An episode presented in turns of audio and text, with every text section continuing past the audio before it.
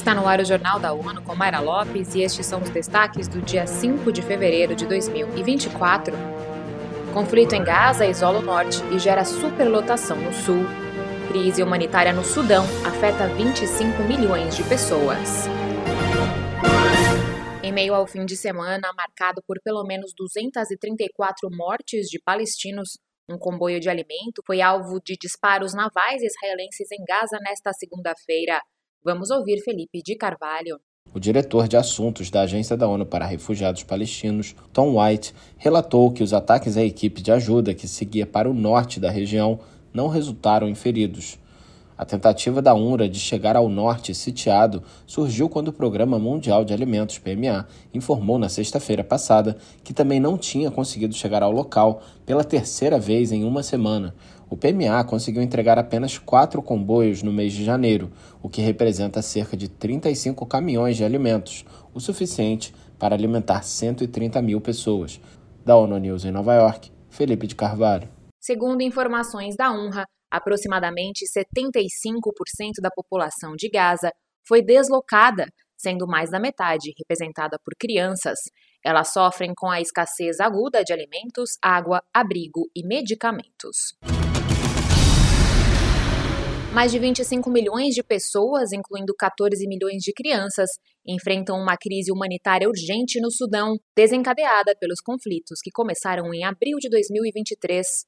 O alerta foi feito por um grupo de especialistas de direitos humanos da ONU nesta segunda-feira, que também apontam para extrema necessidade de assistência, revelando que 3 milhões de crianças com menos de 5 anos sofrem de desnutrição aguda o Sudão testemunha um deslocamento em massa sem precedentes, com aproximadamente 9 milhões de pessoas deslocadas internamente, representando cerca de 13% do total global.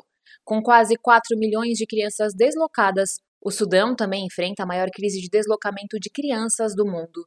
Segundo os peritos, 20 milhões de crianças sudanesas não estão frequentando a escola e estão expostas ao risco de venda, abuso sexual, exploração separação familiar, sequestro, tráfico e recrutamento, além de uso por grupos armados.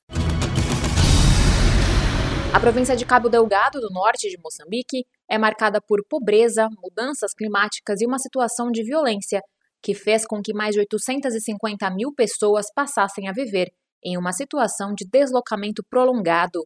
Mesmo nesse contexto, uma equipe de saúde móvel viaja por terra e mar para alcançar mulheres e meninas que vivem em zonas rurais e ilhas remotas, sem acesso a serviços. A equipe, apoiada pelo Fundo de População das Nações Unidas, oferece serviços de saúde sexual e reprodutiva, ajudando a reduzir os índices de gravidez indesejada, mortalidade materna e violência baseada no gênero. O trabalho é fundamental, pois muitos centros de saúde foram danificados ou estão com capacidade reduzida por causa da violência e insegurança no norte de Moçambique. Cabo Verde é um dos países escolhidos como pioneiro para integrar o acelerador global das Nações Unidas sobre trabalho e proteção social.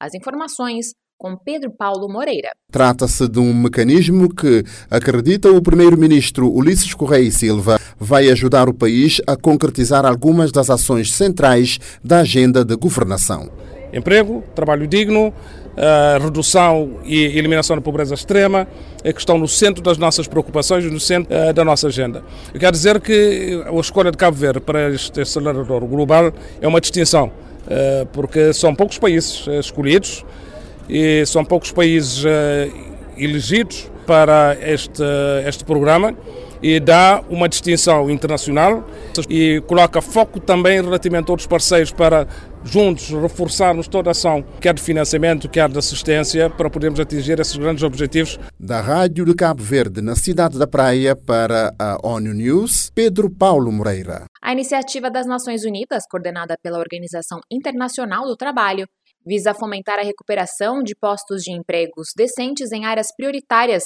como cuidados e economia verde e digital.